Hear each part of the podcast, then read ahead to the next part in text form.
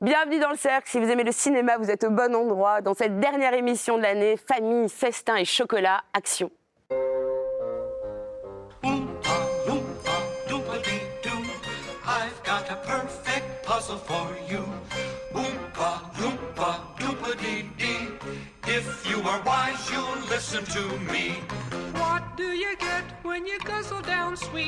Eating as much as an elephant eats. What are you at getting terribly fat? What do you think will come of that? I don't like the look of it. Oompa, loompa, doompa-dee-da. Vous l'attendiez, vous l'aurez, le palmarès final du Cercle, nos 10 films préférés en 2023, élus par les chroniqueurs de la rédaction. Dans la foulée, nous ferons le bilan de cette année de cinéma. La deuxième partie de l'émission sera consacrée aux films à ne pas rater en décembre, avec notamment Wonka de Paul King, un préquel de Charlie et la chocolaterie, avec Timothée Chalamet dans le rôle du jeune confiseur, et Past Lives, nos vies d'avant de Céline Song, une histoire d'amour entre Séoul et New York, primée à Sundance et au Gotham du cinéma indépendant.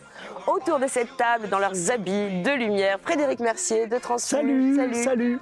Émilie Barnett de Marie-Claire. Hello, hello. Oh, oh, oh, j'ai envie de dire. Philippe Rouillet de Positif. Salut.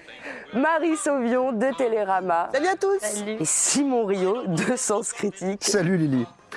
Et maintenant, mesdames et messieurs, sans plus attendre, qui succédera à Armageddon Time de James Gray Voici le top 10 du Cercle 2023.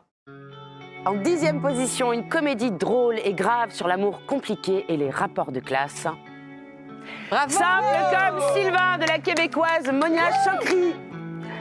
Neuvième, la naissance d'un cinéaste, Jean-Baptiste Durand et la révélation d'un acteur, l'épatant Raphaël Quenard. Chien de la casse. À la huitième place, l'adoption forcée d'un enfant juif par le pape raconté par un maître du cinéma italien, Un maître film. l'enlèvement de Marco Bellocchio. Septième du classement, un biopic métaphysique qui réussit à attirer les foules en plein été. Bravo. Oppenheimer Nolan, de Christopher Nolan. Bravo.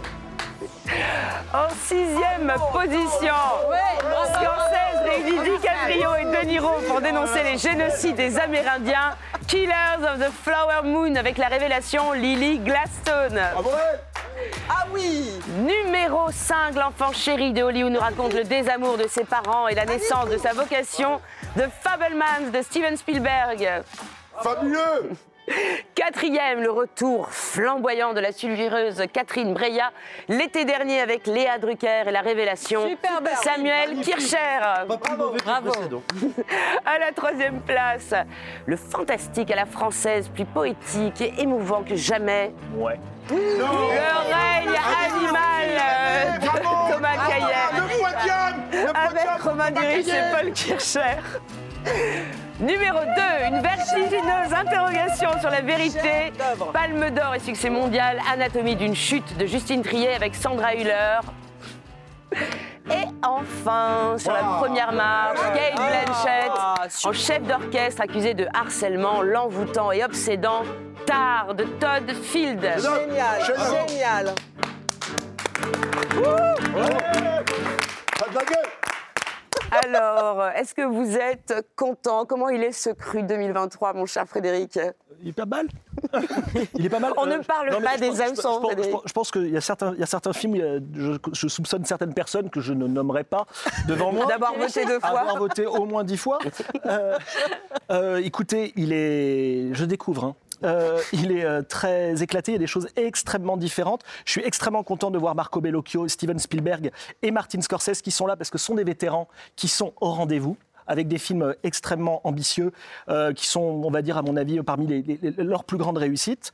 Euh, Vous et puis je partagez cet avis, euh, Bah, euh, évidemment que oui, évidemment que oui. Moi, ce que je trouve très intéressant, c'est qu'aussi on peut voir par pays. C'est-à-dire que euh, ça fait quand même un moment qu'Hollywood était pas là, et là j'ai l'impression d'un retour en force d'Hollywood avec trois films, trois films qui sont d'ailleurs trois films très longs. hein. Euh, Il y a le Spielberg, il y a le Scorsese, il y a le Nolan. On est sur des films qui font deux heures et demie, trois heures, qui sont des films assez imposants, mais qui chacun trouve une certaine légèreté. Quand on voit Fabelmans, c'est pas un truc, euh, c'est pas un truc pompier. Euh, Oppenheimer, Par ça a été le succès surprise de cette année. Je veux dire, Surprise. Bah attends, tu croyais, tu croyais vraiment que tant de gens iraient voir ce film sur ce type euh, qui a inventé la bombe atomique et, et qui allait parler Ouais, je veux dire, Ça fait plaisir de voir que sur le nom de Nolan, on est d'accord. C'est le moins Ça- conceptuel de ces films. C'est le, moins fédéré. specta- c'est le moins spectaculaire de ces films.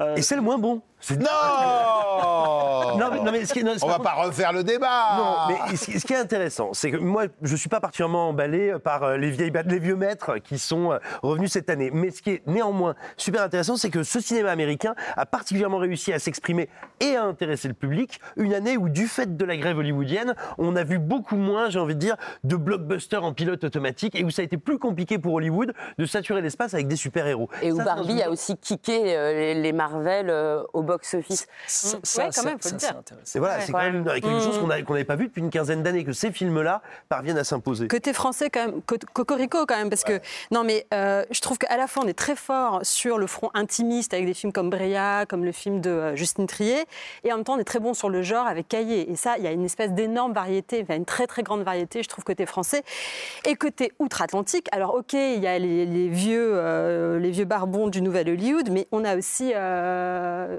Monia Chokri qui vient juste réenchanter euh, la comédie comme Judah Pato peut-être l'a fait il y a 20 ans. Non mais c'est vrai, il y a cette espèce de météorite totalement inattendue que je trouve assez dingue moi. Et qui trouve Et puis les héroïnes, c'est quand même l'année des grandes C'est héroïnes. l'héroïne des héroïnes, il y a Tar, il y a, il y a Kate Blanchett et il y a Sandra Hüller. Et ça c'est énorme. Ce qui est absolument passionnant en plus, c'est que ce sont des, des héroïnes. Enfin, moi, tard, je suis enchantée parce que c'était mon numéro un. Et Ah puis, oui. alors, c'est mon numéro un. Ah oui, bon t'étais pas sais au pas. courant, je l'ai pas dit à personne. C'était mon numéro un secret, on va Bah, dire. Ça tombe bien que tu le dises. là. Frédéric est en Grinch à partir de... Mais euh, non, mais c'est mon numéro un de 2023, mais c'est mon numéro, je sais pas quoi, de- du top de ma vie en fait. C'est vraiment, non, mais c'est vraiment un film très important euh, pour moi. Et ce qui m'a passionné, c'était de voir que elle, euh, Anatomie d'une chute, mais aussi euh, euh, l'héroïne de l'été dernier. euh, il s'est passé quelque chose, et vous verrez avec May December, le film de Todd Haynes qui sort Ça, c'est en le top de janvier. l'an prochain.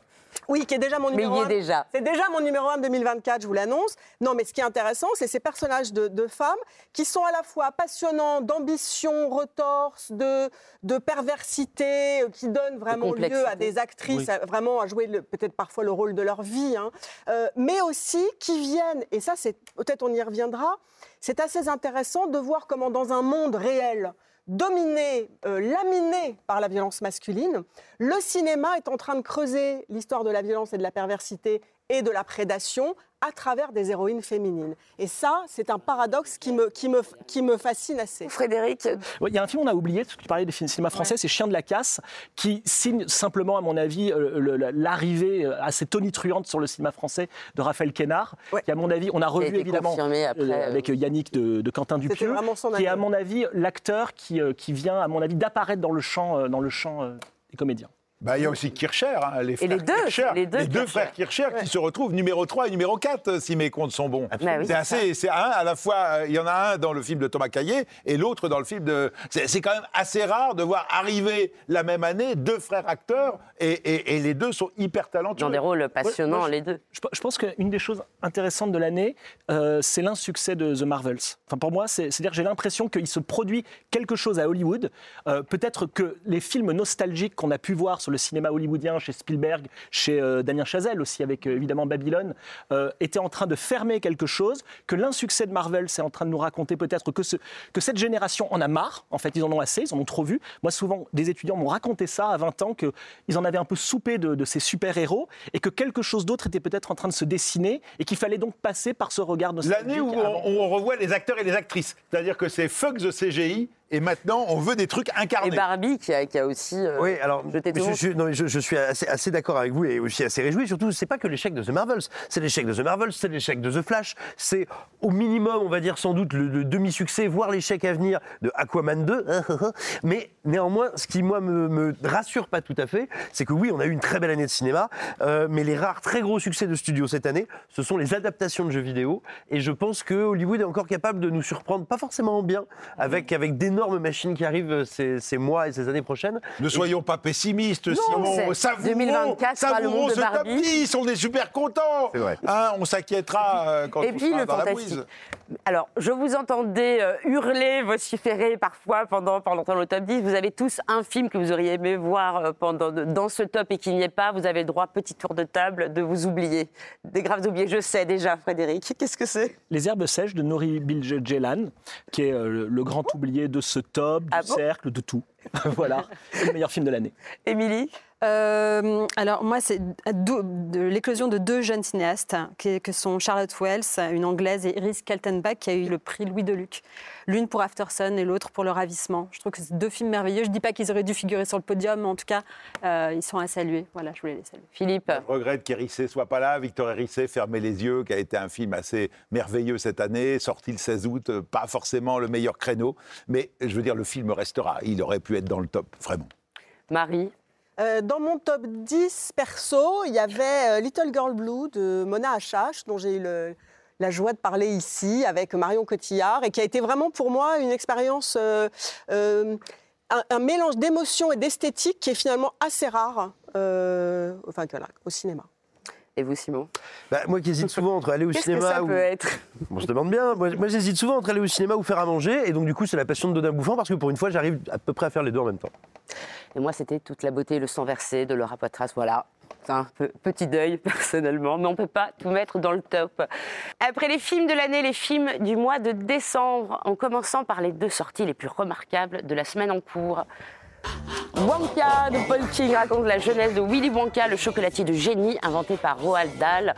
Dans son roman jeunesse, Charlie et la chocolaterie, comment le réalisateur de Paddington aborde-t-il ce personnage mythique, Marie? Eh ben, avec beaucoup d'inventivité, évidemment, puisque Paul King, euh, comme vous venez de le dire, Lily, est le réalisateur de Paddington et 1 et 2, qui sont des petits trésors. Euh, il l'aborde surtout, j'allais dire, avec, euh, avec une, espèce de fidélité. Au, au livre, à son émotion de lecteur. Il a raconté dans des interviews que c'était vraiment des lectures très très importantes de sa vie, Roald Dahl.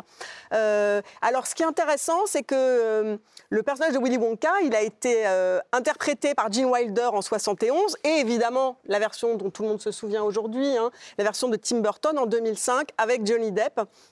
Et on est très loin de la version de Johnny Depp. Vous vous en souvenez, avec son carré, il était un peu, un peu flippant. On aurait dit un tueur des frères Cohen échappé Oui. euh, dans un film pour enfants. Ça produisait quelque chose d'assez horrible. Euh, et là, l'idée, c'est vraiment de retrouver euh, une sorte de, de douceur, de magie, quelque chose d'enfantin. Pour ça, il est très bien tombé avec, avec Chalamet. Il y a évidemment des chansons, c'est une comédie musicale assez merveilleuse.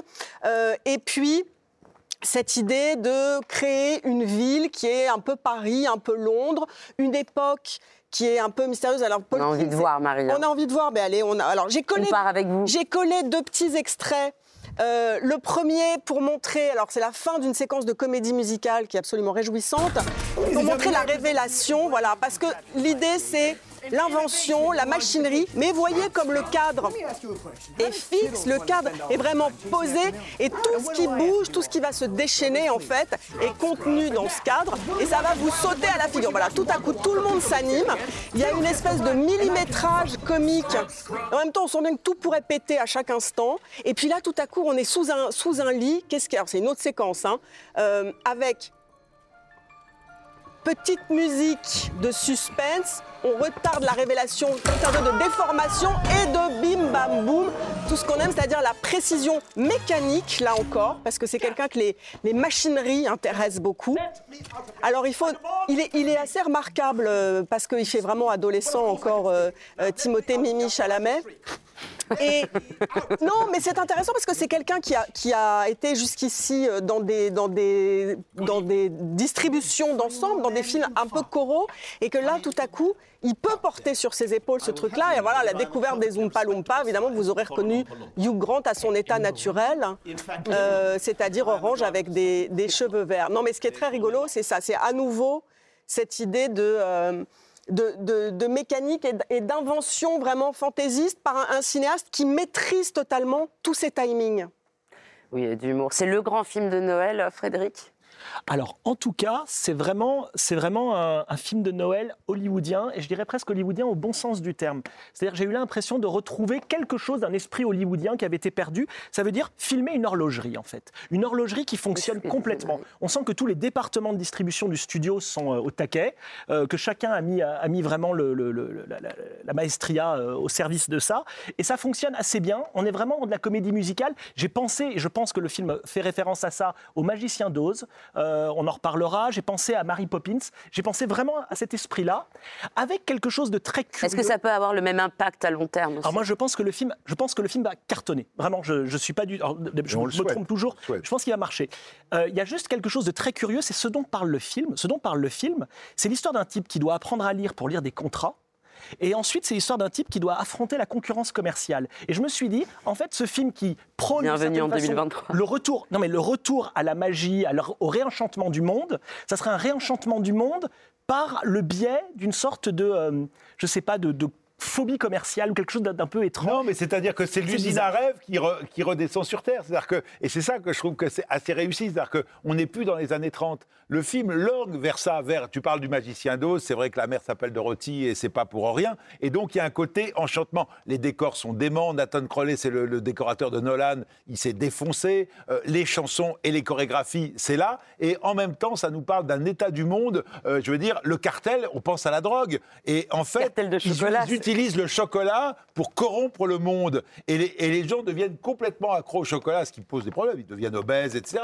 Mais il y a une espèce de, côté, et c'est très intéressant de voir cette relecture. euh, c'est en- fait, c'est lucide. C'est-à-dire qu'on ne va pas vous faire croire que la vie, c'est biquet parade. Donc euh, oui, on peut, espérer à, on peut espérer à un monde euh, où on peut rêver, mais ça n'empêchera pas de lire les petites lignes quand vous signez un contrat. Euh, moi, j'ai une petite réserve sur le film. Euh, tout le film, j'étais, j'étais à la fois euh, assez, je dirais, non pas émerveillée, intéressée. Je trouvais ça extrêmement joli, on va dire. Mais justement, peut-être qu'on est un peu trop dans la joliesse peut-être un peu trop dans le, le conte éducatif. hein, Est-ce qu'il n'y a pas un peu de film, un film euh, pour les enfants et aussi un film pour non, les, justement, pour pas- les grands? Mais le problème, moi, je dirais, c'est qu'il y a peut-être 15 films là-dedans et que, Ouais. et que Paul King ne sait pas s'il veut fonctionner par addition ou par soustraction. Est-ce qu'il veut faire Gene Wilder plus Johnny Depp plus peut-être sa couche à lui ou est-ce qu'il veut ne pas être grinçant comme Johnny Depp, ne pas être fou comme Wilder et, et finalement, ça donne un film qui se paralyse un petit peu tout seul malgré l'orfèvrerie, malgré le soin que vous avez décrit, mais qui, ne, qui hésite entre beaucoup de choses et que je trouve, moi, très artificiel dans, le, dans, dans les réjouissances qu'il me propose. Et, et moi, ça m'a posé plus de problèmes encore qu'à toi, euh, mon, mon, euh, camarade Frédéric, c'est que finalement, son seul imaginaire et son seul enjeu, oui, c'est du commerce. commerce, ouais. Et, et du Et coup, les personnages Pardon, hein, secondaires, mais enfin, pas c'est- l'histoire d'un type qui va ouvrir la plus grande usine de chocolat et de confiserie du monde et devenir là. Et, et on raconte sa jeunesse. Donc à un moment, il- le gars, il a envie de commencer par ouvrir une boutique. Voilà. Mais c'est pas. il y a- Effectivement, ça revient pas à sauver le monde. Il y a un truc qui est étrange, c'est qu'il y, a une- il y a une chanson, au moment où il ouvre sa première, la première fois la première chocolaterie, il y a une grande chanson. Et, la- et les paroles de la chanson, elles racontent, mais vraiment textuellement, il vraiment, il ne faut pas être sémiologue pour comprendre, euh, c'est le retour de l'usine à rêve, c'est le retour, c'est le retour de, de l'industrie à vous, à vous faire rêver, heureux, en fait. imaginaire. C'est ça. Et c'est ça. Et C'est ça. Bah, Et du plus grand Wumpa de l'histoire. Il veut s'enrichir pour ses camarades. Ouais. Enfin, je veux dire, c'est un truc de Par partage. si vous aimez Olivia Colman, Ah. elle fait dans ce film un numéro de Madame Thénardier extraordinaire qui s'inspire à la fois évidemment de la vraie Thénardier mais surtout de la Thénardier de la comédie musicale Les Misérables et je vous invite à le voir parce qu'elle est démente. Et Hugh Grant vole un peu le show en Wumpa Loompa. Mais c'est c'est formidable de relire les Oompa Loompa avec, euh, et comme dit le réalisateur, quand je pense à un vieux grincheux, je pense à toi, Hugh Grant. Après le chocolat, l'amour. Past Lives de Vie d'avant de Céline Song raconte l'amour platonique entre deux amis d'enfance sur trois décennies. Émilie, vous étiez à Deauville avec moi devant ce film et je crois qu'il vous a beaucoup ému. Il m'a ému surtout à la fin parce que c'est le genre de film qui attend son dernier plan pour vous briser le cœur, vraiment. Euh, en Et vous sortez en miettes. bon, voilà, et on sort en miettes, en bon mélodrame qu'il est. En fait, c'est l'histoire de, de- de deux amis d'enfance en Corée qui sont obligés de se séparer parce que l'un d'entre eux doit émigrer avec sa famille au Canada.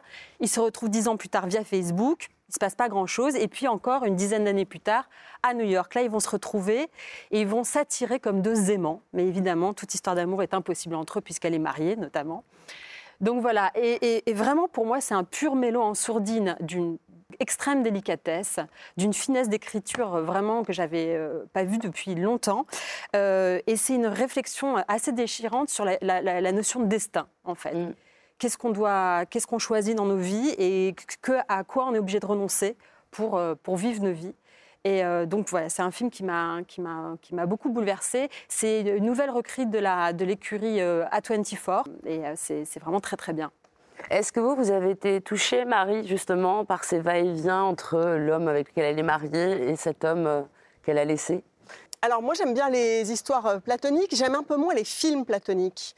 Et je dois dire que pendant un bon moment, mais j'ai souvent ça avec les films de Sundance par ailleurs, je trouve le film un peu trop beige. Je m'explique, tout est chic et de bon goût, vaguement ennuyeux. Euh, comme vous voyez, c'est des, appartements qu'on voit dans les magazines de déco, là, où tout à coup, toutes ces nuances de crème, si vous voulez, au bout d'un moment, je voudrais une tache de vin au milieu, je voudrais quelque chose. Et heureusement qu'effectivement, il, y a cette- il y a cette émotion qui se permet de, de surgir à la fin dans toute cette pudeur. Mais c'est vrai qu'il y a des très jolies choses parce que, comme l'a dit très bien Émilie, c'est vraiment un film sur le regret, le regret de n'avoir qu'une vie. Voilà, euh, choisir pour moi, c'est toujours mourir. Donc je, je comprends très bien cette héroïne. J'aurais aimé que le film soit un peu moins dans la sourdine, voilà, enlève un peu sa sourdine et se permette d'être un peu plus rentre dedans, mais parce que je suis une brute épaisse. Non, Vous êtes d'accord Parce que moi, ce côté, euh, il y a quand même, il faut quand même dire le premier plan du film. Parce qu'il y a le dernier, mais il y a le premier. Le premier, c'est cette femme qui est au milieu des deux hommes. Et, et en fait, euh, il y a, il y a- ils sont dans un bar et il y a quelqu'un qui discute et qui essaye de supputer en disant Mais c'est qui euh, Qui est son mari Qui est son mari, amant machin, etc. Qu'est-ce qui se passe? Et qu'est-ce qui se passe? Et c'est très intéressant parce que c'est comme nous, spectateurs. On arrive dans le film, on ne sait pas de quoi ça parle. Et cette image va quand même rester après. Et, euh, et je trouve que, par exemple, tout le début en Corée, quand ils ont 12 ans, est pas du tout beige. C'est au contraire euh, très coloré et, et- et très, et ça va être suffisamment marquant pour, euh, pour qu'on soit après euh, dans, dans cette histoire-là, parce que c'est aussi euh, ces deux hommes, ces deux cultures, et et- et il y a voilà. Et c'est là-dessus que le film est très fort, parce que peut-être plus que cette histoire d'amour tragiquement platonique, ça nous parle de l'identité. Et de comment c'est pas quelque chose de figé, comment c'est quelque chose qui en fait se transforme, qui est des choses qu'on abandonne, malgré soi parfois, parce que c'est pas toujours un choix ou un choix qui, qui, qui ravit ces personnages-là. Et, et cette protagoniste, cette héroïne, moi je la trouve bien plus belle et intéressante. Et vraiment cet aspect-là du film, je le trouve d'une pudeur et d'une précision remarquable quand il parle de comment l'identité est quelque chose, non pas d'arrêté, d'affreux, de terrible ou qui nous déterminerait, mais qui mute, qui se transforme et qui recèle un petit peu de ce qu'on a été, de ce qu'on deviendra. Ça, c'est d'une très très grande beauté dans le film. Oui, et quelle part du rêve de nos parents on garde en soi euh, sans s'en rendre compte. Cette semaine, hein, c'est aussi la sortie en salle du second volet des Trois Mousquetaires de Martin Bourboulon, cette fois centré sur Milady, jouée par la divine Eva Green. Et maintenant, un tour de table des films à ne pas rater en décembre. Philippe, c'est la saison des fêtes. Vous nous amenez en cuisine? Bah, je vous amène, euh, pas qu'en cuisine, je vous amène chez Trois Gros, un des meilleurs restaurants Ah, du monde. sympa. Filmé par le meilleur, décora... le meilleur documentariste du monde, c'est Frédéric Weisman, qui a été mangé chez Trois Gros. Il a été évidemment emballé et il leur a dit mais on pourrait pas faire un film. Et tout d'un coup, voilà, le film, il est là, 4 heures. 4 heures en immersion chez Trois Gros. Et on est là, pour le coup, en cuisine, on voit l'élaboration, c'est magique. On est, on est chez des artistes, c'est un atelier d'artistes. C'est pas reconstitué comme Donna Bouffant. Là, on est dans le vrai truc. Mais on les voit aussi euh, euh, avec leurs producteurs. Comment on va négocier la viande, euh, les poissons, les vins, et comment on élabore un menu. Comment on reçoit les clients. les invités dans le restaurant. Et c'est toujours la méthode Weisman, c'est-à-dire qu'il n'y a pas de commentaires, il pose sa caméra, il fait du montage et il nous laisse comprendre. Et il faut bien voir que ce film, parce que les trois gros, ceux qui connaissent la grande cuisine, savent que c'est un des plus grands restaurants de France. Et donc, c'est comme c'est une institution. C'est comme quand il va filmer le Louvre ou la Bibliothèque nationale ou, ou, euh, la National Gallery. C'est- quelque chose de très, très impressionnant et en même temps qui devient très familier. C'est-à-dire que même si vous êtes client régulier de trois gros, ce que je vous souhaite, On pas, mais évidemment, on ne l'est pas, euh, et ben là, tout d'un coup, vous avez accès à, à la coulisse. Et c'est extraordinaire. C'était une un cadeau. surprise pour vous, Frédéric, de, de, de voir Weisman qui va chez, chez Trois Gros Euh, non, pas qu'il aille dans une institution. Je, je- je- je comprends. En fait, euh, Wiseman, c'est vraiment la fenêtre ouverte sur le monde. Ça nous permet de mieux voir des choses que on n'a pas forcément toujours l'habitude de regarder. Ce qui est hallucinant, c'est que tu parles des coulisses. Très bien. Mais on voit le service. Et moi, j'ai trouvé ça absolument dingue. C'est-à-dire que soudain, on est à l'intérieur et on voit l'interaction entre les chefs qui viennent voir les clients qui s'offrent quelque chose d'absolument euh, absolument incroyable. Et je trouve qu'en termes de, euh, de regard, ce qu'on voit, il y a une ambiguïté du réel qui est extraordinaire. Parce qu'on voit par exemple des clients qui se mettent un peu à baratiner les chefs. Les chefs qui sont obligés un peu de les écouter. On voit comment ça se passe. On voit le service, je dirais à la fois le service de la cuisine, mais aussi le service euh, où on s'offre quelque chose et on se permet de, par- de parler avec des gens chez qui on vient. Enfin, on voit vraiment le rapport social entre les individus et euh, je trouve que c'est un film qui est stimulant de bout en bout. Moi, je suis constamment en train de m'interroger quand ils élaborent un menu en fonction de ce qu'ils ont comme produit à ce moment-là, le père et le fils qui discutent ensemble, comment ils sont en train On de envie fabriquer choisir choses. des légumes et Euh, des- je trouve vraiment, vraiment que ça nous Aujourd'hui, où la gastronomie est devenue si importante, je veux dire en termes commerciaux, avec les émissions, on a soudain un regard qu'on n'avait pas et un regard social. Et ça peut être l'antidote à, à Dodin Bouffon, par exemple Est-ce que, euh, Si on n'a pas aimé Dodin Bouffon, on peut aller voir celui-là Marie C'était juste pour, c'était euh, juste pour embêter Simon gratuitement, complètement. Oui, oui, oui. Alors après, moi, je suis un peu tracassée par ce film, sur, par sa durée. Je m'explique. Euh, ce- le film m'a beaucoup intéressée. Et en même temps, je me suis beaucoup interrogée sur ces 4 heures. Parce qu'il ferait 3h30, il ferait 5h12, il ferait 18 jours finalement. Qu- Qu'est-ce qui motive? Et moi, je, ne sens pas bien ce qui motive cette durée, parce qu'il n'y a aucune dramaturgie. Par qu'on pourrait dire, on voit depuis le moment où ils mettent la table jusqu'à la fin du, du- du service. Mais enfin, vous savez, voilà, il n'y a pas. Ça commence par le marché. Il n'y a pas. Mais oui, mais on fait beaucoup d'arrêts pour aller voir. Et moi, ça m'a prodigieusement ennuyé, par exemple, de faire sans arrêt de très longs arrêts pour aller voir euh, le producteur de chèvre, le producteur de vache, le producteur du machin. À un moment, j'ai eu l'impression qu'il mélangeait tout. Et je me suis dit, effectivement, dans le restaurant, c'est extraordinaire. Et c'est extraordinaire parce qu'il pose, vraiment là, il fait pas d'effet de caméra et en même temps, il y a une folie qui règne dans ces lieux. Il y a, un, il y a un- un jeune type à un moment qui a mal vidé le sang de, de cervelle. Cervelle d'agneau qui se J'étais pas prête pour ça, mais oui. Non mais si, c'est extraordinaire. On a l'extrait. Non mais n'importe où, le chef lui dirait bon Coco, la prochaine fois, tu, tu vides bien ton sang parce que là, c'est pas terrible. Non. On lui en parle une fois, on lui en parle deux fois, et puis le chef va chercher les bouquins, l'Escoffier, le- le- le- l'encyclopédie universalis, et puis on l'assied, et on lui dit alors tu vois, c'est marqué là, c'est marqué là, et là tu sais que t'es chez les, chez les grands, Les chez les fous. fous en fait. C'est extraordinaire. Ben oui, parce que ça a été trois heures de boulot pour récupérer le sang non On vidé ira du le cerveau. voir le 20 Ça a été décembre, menu plaisir de Frédéric Incroyable, Weisman. incroyable, c'est un énorme plaisir, pas du tout un menu plaisir.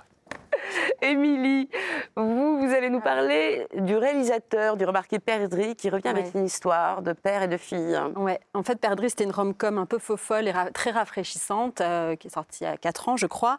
Et là, c'est euh, donc la fille de son père. C'est une comédie, on va dire, mais plus mélancolique sur le thème de la filiation et donc de ce père qui élève seul sa fille. Euh, moi, je trouve qu'il y a une très, très grande finesse d'écriture chez Erwan Leduc. Tout, tout son univers est toujours très décalé, très fantaisiste. Et euh, donc, j'ai- j'aime beaucoup ça. Et j'aime beaucoup aussi ses acteurs. Donc, il y a euh, Céleste Brunkel, qui a été révélée par, euh, en thérapie, Nuel Pérez Biscayart, et surtout un jeune, un jeune acteur qui s'appelle Mohamed Louridi, qui joue le petit ami, euh, le petit ami de la famille, enfin voilà, qui est à mourir de rire. Et euh, donc, euh, non, moi, c'est un, c'est un peu un bonbon qui pique, voilà, comme film, mais j'aime beaucoup, beaucoup. Ça avait l'air de vous faire plaisir, Frédéric, je vous voyais sourire devant l'image. Euh, oui, je le trouve, je trouve très beau ce film sur le parcours d'un père et d'une fille, la façon dont un père va se poser la question de ce que va devenir sa fille quand sa fille va partir.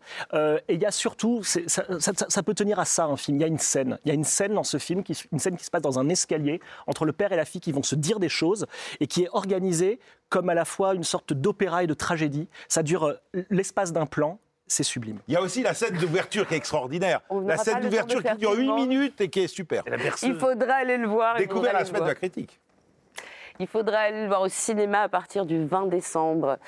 Notre chère Marie, qu'est-ce que vous avez dans votre hôte? Alors j'ai un autre doc, et alors ça vraiment, vous savez, de temps en temps, on va au cinéma pour, euh, pour moi j'y vais pour vivre la vie des autres gens. J'aime bien. Euh, et là, c'est comme une sorte de journal intime en images d'un type qui s'appelle Uri Milstein. Il sort un film qui s'appelle Pour ton mariage, et je me dis, mais c'est bizarre parce que le type est pas tout jeune. Il a travaillé dans le cinéma toute sa vie. En fait, il était dire de prod, c'est-à-dire c'est lui qui gère l'argent du producteur sur les tournages et qui organise tout, c'est lui qui fait les chèques. hein. Et il a bossé avec Agnès Varda, etc. Et il a filmé plein de choses dans sa vie. Il a filmé son premier mariage avec la fille d'Enrico Macias. Alors rien que pour ça, vous pouvez aller voir le film, c'est dément. Le, le mariage. Rien que ça, on mariage peut la- s'arrêter à ce pitch et c'est le bon. mariage c'est- de la fille d'Enrico Macias. Mais le gars, en fait, fait une sorte de mi-journal intime, mi-film analyse, au sens de psychanalyse. Il se trouve que son psy est mort et qu'il va lui parler sur sa tombe. Et il raconte quoi? Il raconte euh, bah, les, femmes, les enfants, la vie, les emmerdes. Euh, et c'est là où euh, c'est à la fois totalement impudique, même gênant par moments, et puis en même temps terriblement émouvant et drôle. Il y a un drame au cœur de la vie de cet homme que vous découvrirez en allant voir le film, et en même temps il y a beaucoup de, il y a beaucoup de drôlerie. C'est une sorte d'ovni, ça dure 1h19, et voilà. Et si vous voulez aller voir ce que c'est que la vie des autres, bah, il y a Pour ton mariage d'Ori Mil- Milstein. Pour ton mariage de Ori Milstein sera au cinéma le 20 décembre. Alors Simon ne fait pas d'inventaire sur la tombe de son psy, mais il rêve de Nicolas Cage la nuit, Oui, je rêve de Nicolas Cage parce que. euh, moi, comme nous tous. Eh, voilà, mais pour moi, Nicolas Cage, c'est- un petit peu, un petit peu une énigme. Comme euh, l'a été un moment Jeff Goldblum, c'est un acteur qui est devenu à lui, à lui seul un espèce de, de mème, de phénomène de pop culture. Et le plus souvent, quand, quand ces choses-là arrivent, bah, tout le monde se marre, tout le monde est très heureux de célébrer ces comédiens-là, mais leur production, ce qu'ils commencent à faire, devient un espèce de commentaire de mème, autosatisfait ou non, mais souvent très pauvre. Et là, bah, Dream Scenario, dont je vais vous parler, ça parle absolument, totalement de ça. Qu'est-ce que c'est que de devenir un phénomène? Mais ça en parle avec beaucoup de sensibilité et de finesse. C'est l'histoire de Nicolas Cage. C'est un prof de fac, pas quelqu'un qui a raté sa vie, mais quelqu'un qui sait qu'il l'a sûrement pas réussi ou pas réussi comme il, comme il l'eût souhaité. Eh bien, un soir, il va apparaître dans les rêves d'à peu près deux tiers des êtres humains sur Terre. Et il va se dépatouiller avec ça le lendemain. Alors, je suis venu avec un extrait. Ça se passe quelques On veut jours voir, après on a que tout le besoin monde de ait pris conscience de ça. Et vous allez voir ce qui se passe quand un prof de fac, quand quelqu'un en tout cas qui avait un métier bien ordonné, qu'il maîtrisait, comme Nicolas Cage, du temps où c'était cet acteur qui commençait à être célébré, avant qu'il se mette à faire, à faire des séries Z folles, bien voilà ce qui se passe quand tout d'un coup, il ne s'appartient plus. Ben, il arrive, il sort des ténèbres, il va arriver dans la lumière, et vous voyez, c'est pas le même Nicolas Cage que d'habitude. Il y a un indice, comme ça lui arrive parfois, il est à moitié chaud, en général, il nous fait ça quand il fait des bons films. Tout le monde l'applaudit. Et regardez, lui qui est dans cette position du sachant, qui est le professeur, il va être interrogé par ses élèves. Calm down, thank you. Who's really here for the lecture on kin selection? Show of hands. Okay, the rest of you, I'll give you five minutes before I start the lecture, okay? Ask me anything. Yes, you. How does it feel to go viral? Well, we can discuss that when we get to memetics later this year. Yes, you. Why is this happening? I have no clue. My guess would be as good as yours. Are you gonna do like Stephen Colbert or anything? Not a chance. I actually enjoy my anonymity, if you can believe that. Okay, you. I think maybe I had a dream about you, but it's like super blurry and like I want to like be better. Et, et cet extrait nous dit voilà que dans le film tout est toujours sur le point d'exploser. Alors il sait pas bien comment se terminer, il sait pas bien comment se conclure, mais quelle belle exploration de la fantaisie de Nicolas Cage, de son univers et, euh, et peut-être du rapport tous assez trouble et ambigu qu'on entretient avec la visibilité, la célébrité et oui la visibilité absolument. Alors Nicolas Cage, je crois qu'il est dans six films. Cette année, c'est le film à voir. Euh, alors, j'ai pas vu les six, hein, j'en ai vu que deux, mais ça, c'est sur ordre de mon médecin qui m'a dit mollo, mollo, sur Nicolas Cage. Et euh, oui, alors en l'occurrence, celui-là, il est vraiment bien parce que le, le pitch euh, euh, qu'a très bien résumé Simon est absolument, est absolument passionnant. Comme l'a dit euh, très bien Simon aussi, le film, c'est pas finir, mais c'est pas très grave. Il faut imaginer, voilà, ce type qui ressemble à rien, qui est quand même professeur de biologie et vraiment qui emmerde tout le monde. Je veux dire, son, son amphi est vide, personne. Et tout à coup, des gens viennent lui dire Tu es la personne la plus intéressante du monde.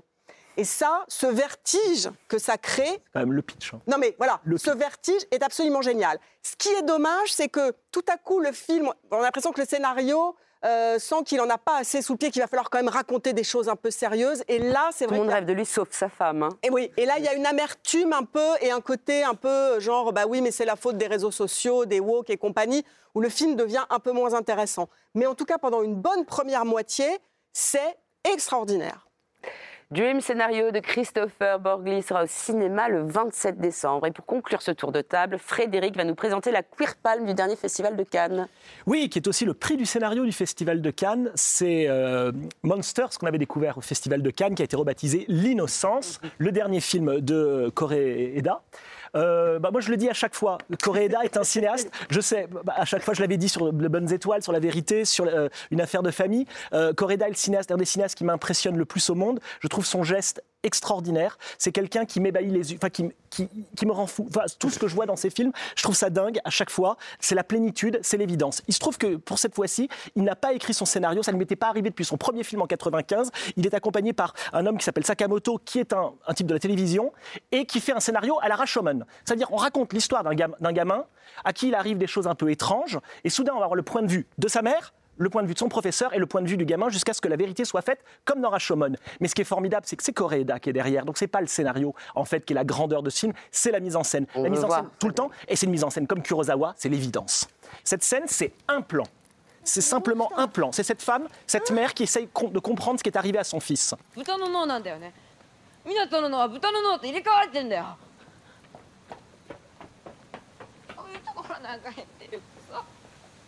化け物っていうかさ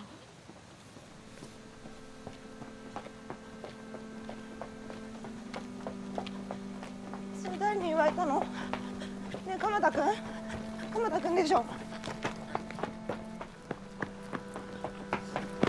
誰に言われた？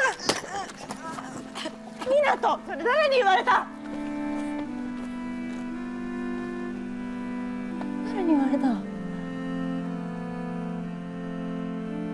Que vous venez de voir, en 45 secondes, c'est un cordon qui vient d'être brisé. Me briser le cœur au passé. Et je vous assure, c'est. C'est pas fair play de C'est un terminer. des. c'est- Non, mais on pourra dire tout ce qu'on veut. On dit souvent la bluette de, Clo- de Koreeda, on dit souvent le ton mignon. Ce type, il vient de faire un film euh, en Corée, un film en France. Là, il fait un film avec un scénario qui ressemble absolument pas à ce qu'il faisait jusqu'alors. C'est un type qui est sans cesse en train de se renouveler. Est-ce qu'il a vu Close Marie de, de Lucas Don Attention Quand on à voit ce que ce tu vas film, dire, Marie. oula. Oh, vous savez quoi? C'est Noël. hein, Et mon cadeau à Frédéric cette année, c'est que je vais pas trop débiner son film chouchou. Euh, voilà. Et bien sûr, il a certainement vu Close, sauf qu'à la différence de Lucas Don, Il est tellement tendu, il a c'est-à-dire on n'a même pas... il a hyper peur de son sujet, en fait, euh, et j'allais dire que Ne C'est- compare non, mais- pas l'incomparable.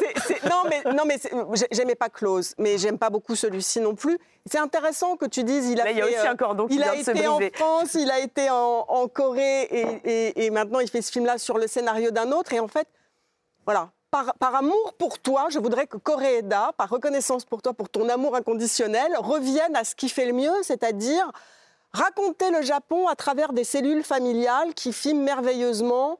Euh, voilà, parce que je trouve que dès qu'il s'en affranchit, là, il s'empare d'un Rashomon qui marche pas du tout, par exemple. Le scénario est vraiment le y est, gros point est, faible est. du film. Joyeux Noël, Frédéric. Le cadeau, là, il est en train de. Joyeux Noël, Je me tais, je me tais. Moi, je vais remettre le remets paquet- le un peu bien. Ça faisait très longtemps que j'avais pas vu un film qui utilise à ce point la nature, pas pour en faire un motif, pas pour dire oh j'ai un peu un truc métaphorisant, regardez il y a du vent, mais qui véritablement est capable de mettre en scène des personnages dans un environnement et de faire de tout ça un continuum de vie de symboles aussi, mais pas que. Le travail qu'il y a là-dedans sur les éléments, la nature et comment les humains y évolue, je trouve que c'est remarquable et d'une poésie qui est souvent assez stupéfiante, même si la deuxième partie est pas bien. Et, et voilà, donc vraiment, moi j'apprécie. Joyeux Noël. Frédéric. L'innocence de Hirokazu Koreeda sera au cinéma le 27 décembre. Concluons cette émission et cette année avec un grand éclat de rire. En 1998, les frères Peter et Bobby Farrelly explosaient la comédie romantique et font de Cameron Diaz une star mondiale avec leur troisième long métrage, There is Something About Mary. En VF, Marie à tout prix, un film qui vous a décoiffé, Philippe. Mais oui, ben, qui m'a décoiffé comme il a décoiffé un certain nombre de personnes à l'époque, en 1998. C'était un moment où la comédie américaine avait, je pense, besoin de quelque chose. Et les frères Farelli ont rajouté à la fois euh, du burlesque au romantisme et aussi les fluides, le corps, le corps et tout ce qui en sort.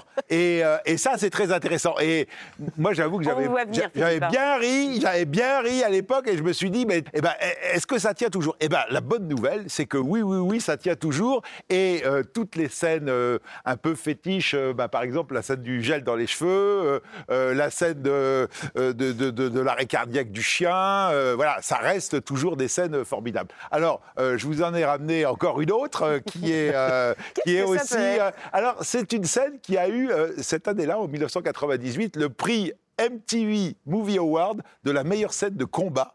euh, donc au cinéma dans l'année et voilà c'est c'est ce moment c'est la première fois où Ben Stiller va chez Cameron Diaz et elle lui dit, elle est très occupée, elle lui dit va, va, va, voir le, chien dans la, salle de bain. Lui, il sait pas ce qu'elle a comme chien, mais ce chien donne des coups dans la porte et il y a un côté presque Hitchcockien. C'est-à-dire que euh, c'est le secret derrière la porte et lui, il est en contre-champ pour magnifier son inquiétude. Donc, euh, qu'est-ce qu'il y a qu'est-ce que- Alors, nous, on sait bien ce que c'est comme chien Puffy, on l'a vu, c'est un terrier.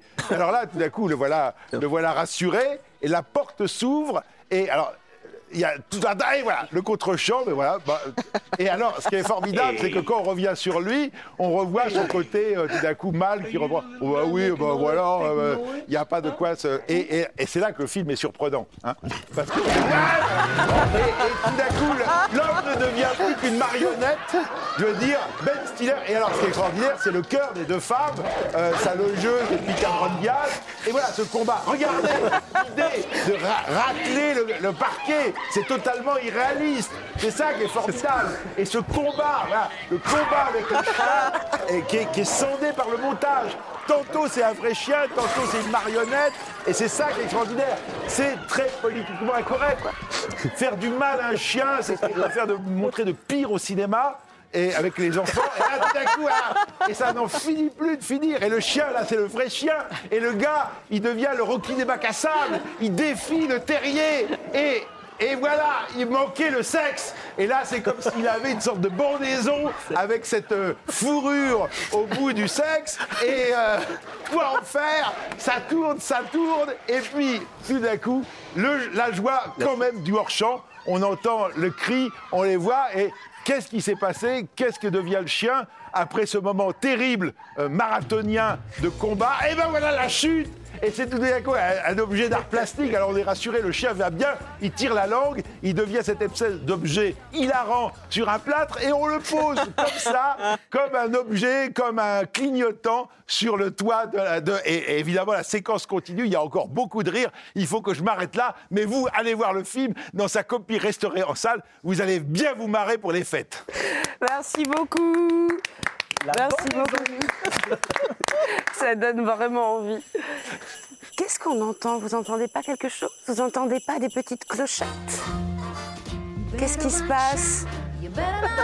Mais Philippe, qu'est-ce qui se passe? C'était vous C'était vous Elle est avec vous. Et où sont vos lutins? Eh ben, ils vont arriver, ils vont arriver, mais en attendant qu'ils arrivent, chacun a, j'ai dit que chaque, chaque année, voilà, chacun va présenter ce qu'il recommande. hein. Qu'est-ce que vous recommandez? Marie, qu'est-ce que tu recommandes à nos amis pour... euh, Le DVD de Jeanne Dillman, de Chantal Ackerman, c'est euh, un des chocs de ma vie, un des plus grands films de tous les temps. Il était introuvable, il est trouvable. dans une édition sublime Land of the Dead de George A. Romero, dont on a oublié que bien avant qu'il n'advienne, il nous avait déjà annoncé les Gilets jaunes et la réforme des retraites. Alors moi, est-ce qu'on le présente Anatomie d'une chute de Justine Trier? Numéro 2 Numéro 2 de notre top, Palme d'Or, et qui fait un parcours magnifique à travers le monde, et maintenant en DVD. Et bien moi, le cinéaste préféré des enfants pour Noël, l'intégrale de Lars von Trier pour revoir Nymphomaniac en famille. Euh, et moi, c'est quatre films d'Ida Lupino, donc une des deux seules réalisatrices de l'âge d'or hollywoodien, donc à découvrir absolument si c'est pas déjà fait. Et moi, j'ai le coffret que en vous avez 4K. 8 films de Christopher Nolan. Il a retravaillé pour l'édition 4K, donc on les voit encore mieux, même si on les a chez soi, on les reprend parce que là, c'est tout d'un coup une redécouverte. Et un bon Père Noël à ses lutins et une Bonjour, hotte, petit lutin, une hotte, parce que voilà, c'est bien gentil, mais il faut penser à tous ceux qui font l'émission toute, toute cette année, hein, qui nous ont régalé. hein. Et que l'on remercie. Et, eh ben, on va les remercier. Ben, par exemple, hein, notre rédacteur en chef, Charles Bosson, l'intégrale Michael Haneke, formidable. Une preuve d'amour Exactement, est avec jaloux. y compris des téléfilms. Allez, il faut lui apporter ça. Alors, euh, pour notre réalisateur, hein, eh ben, Kenji Misumi, hein, sa fameuse euh, série de films de samouraï, c'est extraordinaire. Ça, c'est Joker. hein. Alors, pour Gilles Verdiani, qui nous écrit si bien hein, les textes, euh, il ne dit pas ce qu'on doit dire, mais il écrit quand même les textes de l'émission. Eh ben, c'est les autres. Le film, un grand film de conteur, le film d'Amenabar avec Nicole Kidman. On va lui donner ça à Gilles. Alors, alors pour notre chargé de production, euh, Zoé. Ben, Zoé, ah bah, on- on- hein, euh, Zoé, elle va adorer euh, Delphine Seyrig. Ça, c'est chez Arte. Et puis, euh, On a aussi. Il y a euh, pour- beaucoup de choses dans votre hôte. Ah bah, bah, ça n'en ça finit plus. On a aussi les ailes du désir, hein, formidable, euh, chez Carlotta. Bon, voilà. On a euh, pour, notre, euh, pour notre producteur Alain Crugère. Le mépris dans son édition 4K, là encore. Euh, on connaît le mépris, mais là on redécouvre. C'est Godard euh, au scalpel. Au scalpel des pixels. Et puis mes lutins qui sont là, on va pas les oublier. Hein Pour Noah, euh, Hunger Games, l'intégrale, c'est chez Metropolitan. Et puis, et pour notre gars Nicolas Lutin, et Guerre épée chez Potemkin. Voilà, extraordinaire. Bon, euh, voilà. Merci mes amis lutins. Et c'est Noël. Merci Père Noël, on a été sages alors. Super Noël. Merci beaucoup. Merci à tous. Vous pouvez revoir cette émission sur MyCanal et désormais l'écouter ou la réécouter en podcast. Attention, cherchez bien le cercle cinéma. Je vous laisse avec les recos du cercle et on attend les vôtres sur les réseaux. On vous souhaite un très joyeux Noël et de belles fêtes à tous. Je vous donne rendez-vous dans la nuit du 7 au 8 janvier avec mes camarades Renan Cros et Pierre Zény pour la cérémonie des Golden Globes en direct sur Canal+. Et le 12 janvier pour le retour du cercle. Tant qu'il y aura du cinéma, on sera là. Hello Attends, je vais juste vérifier un truc parce que je me pose une question. Moi, je vais vous recommander Dream Scenario. Dream Scenario, c'est le nouveau film avec Nicolas Cage qui se demande un petit peu qu'est-ce que ça fait de devenir une célébrité malgré soi, qu'est-ce que ça fait de devenir un objet de fantasme, quelque chose dont les gens rêvent? C'est peut-être le plus beau film sur Nicolas Cage. Et pour tous ceux qui aiment cet acteur, bah, c'est un film de Noël un peu inattendu. Pour moi, Marocco, cette semaine, Survival of Kindness, le film de Rolf de Herr, une fable dystopique qui vient raconter le cauchemar du monde dans des images sublimes. Un film qui nous bouscule un peu et qui nous amène à réfléchir avant la dinde de Noël. C'est très bien. Bonjour, alors moi cette semaine je dirais d'aller voir Wonka en famille. C'est pas si souvent qu'un film de Noël destiné aux grands et aux petits m'enchante. Et je dois dire que celui-ci de Paul King avec euh, Timothée Chalamet et l'immense Olivia Colman euh, est plutôt un régal de Noël. Alors moi je vous recommande Past Lives de Céline Song, qui est une espèce de mélo en sourdine entre New York et Séoul. Moi, je vous recommande euh, L'innocence de Hirokazu Koreeda, le dernier film du cinéaste japonais palmé pour une affaire de famille qui raconte l'histoire d'une relation trouble entre deux enfants, racontée tour à tour par euh, sa mère, son professeur et par lui-même. C'est euh, un des plus grands cinéastes du monde dans toute sa plénitude. Je suis très jalouse de ce coffret Lars von Trier, je dois te le dire. Je suis un vrai Père Noël en fait. Mais bien sûr.